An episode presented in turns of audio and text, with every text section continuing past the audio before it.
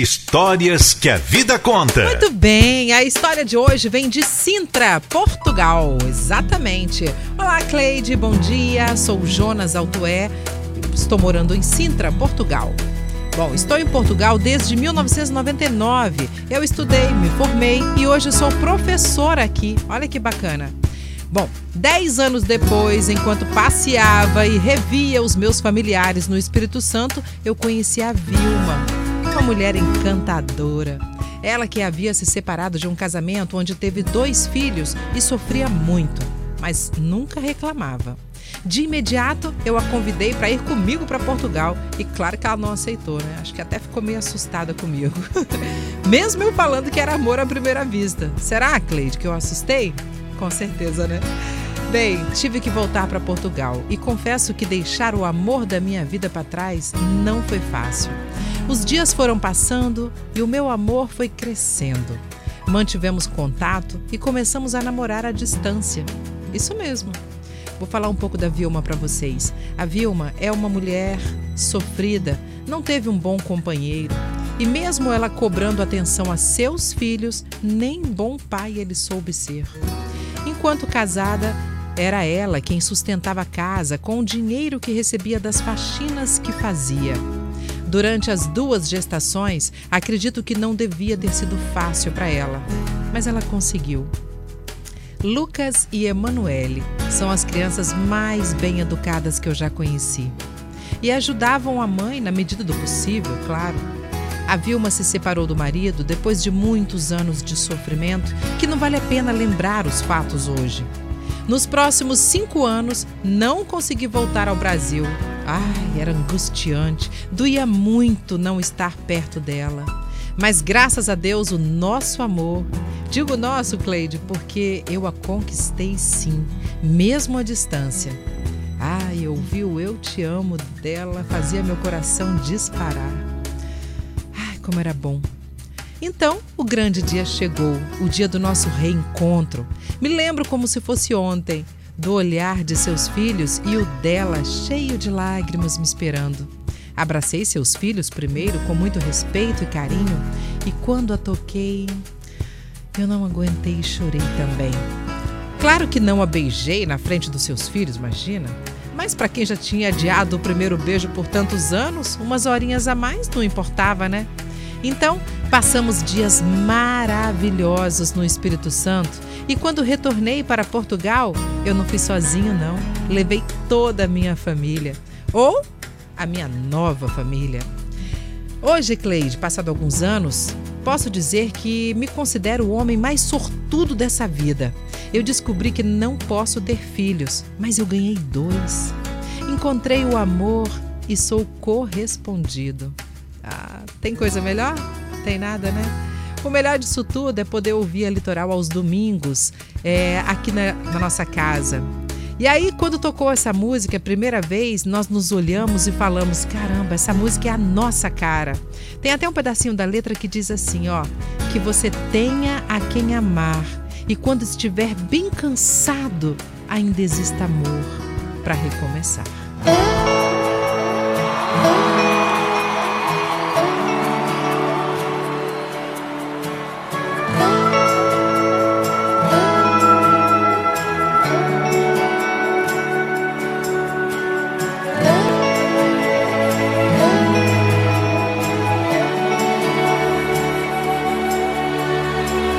Te desejo não parar tão cedo, pois toda idade tem prazer e medo.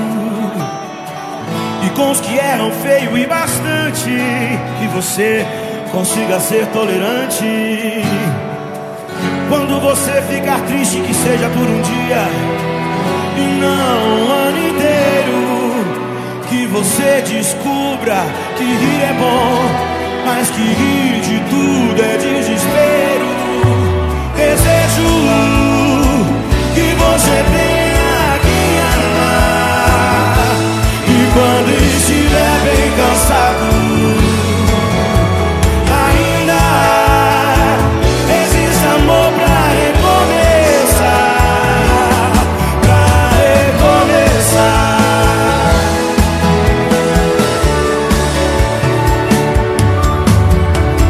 Eu te desejo muitos amigos mais que um você possa confiar. E que tenha até inimigos pra você não deixar de duvidar. Quando você ficar triste, que seja por um dia e não um ano inteiro. Que você descubra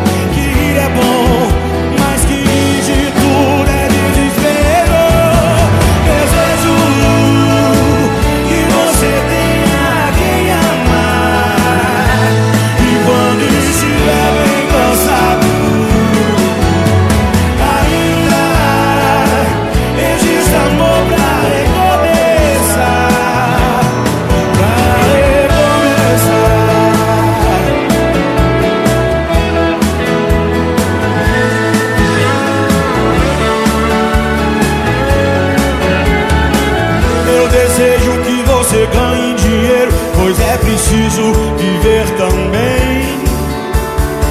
E que você diga a ele, pelo menos uma vez, quem é o dono de quem.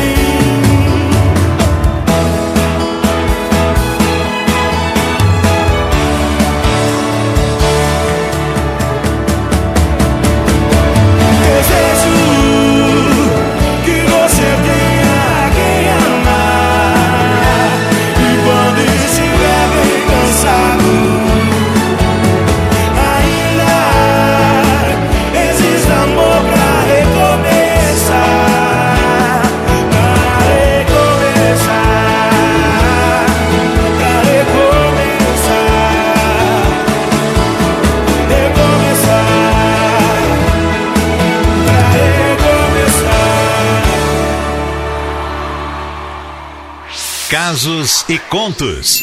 Histórias que a vida conta. não vou mentir pra vocês não, mas eu fiquei toda arrepiada lendo essa cartinha aqui, essa essa história, né? Esse casos e contos maravilhosos, maravilhoso hoje do Jonas Altué. Ele que tá lá em Sintra, Portugal, ele, a sua esposa, sua esposa, a gente pode falar, né? A Vilma e os seus filhos. Coisa linda. Um beijo pra vocês, tá bom? A Emanuele é, deixa eu ver. E Lucas, isso mesmo.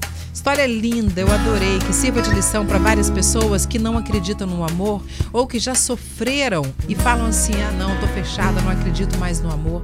Tem que acreditar no amor, tem que se entregar no amor, tem que confiar na pessoa que você tá. Aí, se a pessoa não, não fizer a mesma coisa que você, paciência, quem perdeu foi ela, ok?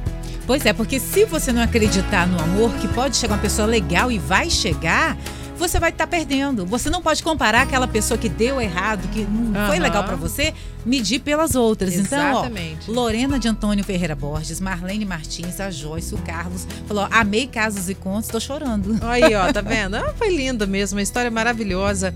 E não perca a esperança, não. Não perca essa vontade de amar, não. Tem coisa melhor no mundo do que amar e ser amado. Agora a gente também tem que saber distinguir uma coisa da outra, porque às vezes a gente acha que o que a gente tem é amor e nem é. Amor é muito mais. Amor é, é entrega, amor é cuidado, é carinho, é cumplicidade, é conversar um com o outro. Isso é amor. Tá bom? Agora, de repente, a pessoa que te trata mal, que te põe pra baixo, é, que fala mal de você, que te inferioriza, né? Coloca você pequenininha ou pequenininho, isso não é amor. Não confunda. Tá? Ou que te persegue, que não deixa você fazer suas coisas. Porque mesmo que seja um casal, seja casal, mas cada um tem sua individualidade. De É. repente você quer ir numa academia, você quer se cuidar ir no salão, e de repente você acha que é muito amor. Nossa, ele me ama tanto que só quer perto dele. É. Abre seus olhos para tudo isso e seja feliz. Ah, eu amei essa história de hoje, ainda mais para começar esse mês maravilhoso do é o mês dos namorados, É né? verdade. Ai, meu Deus, o coração chega e fica assim, ó.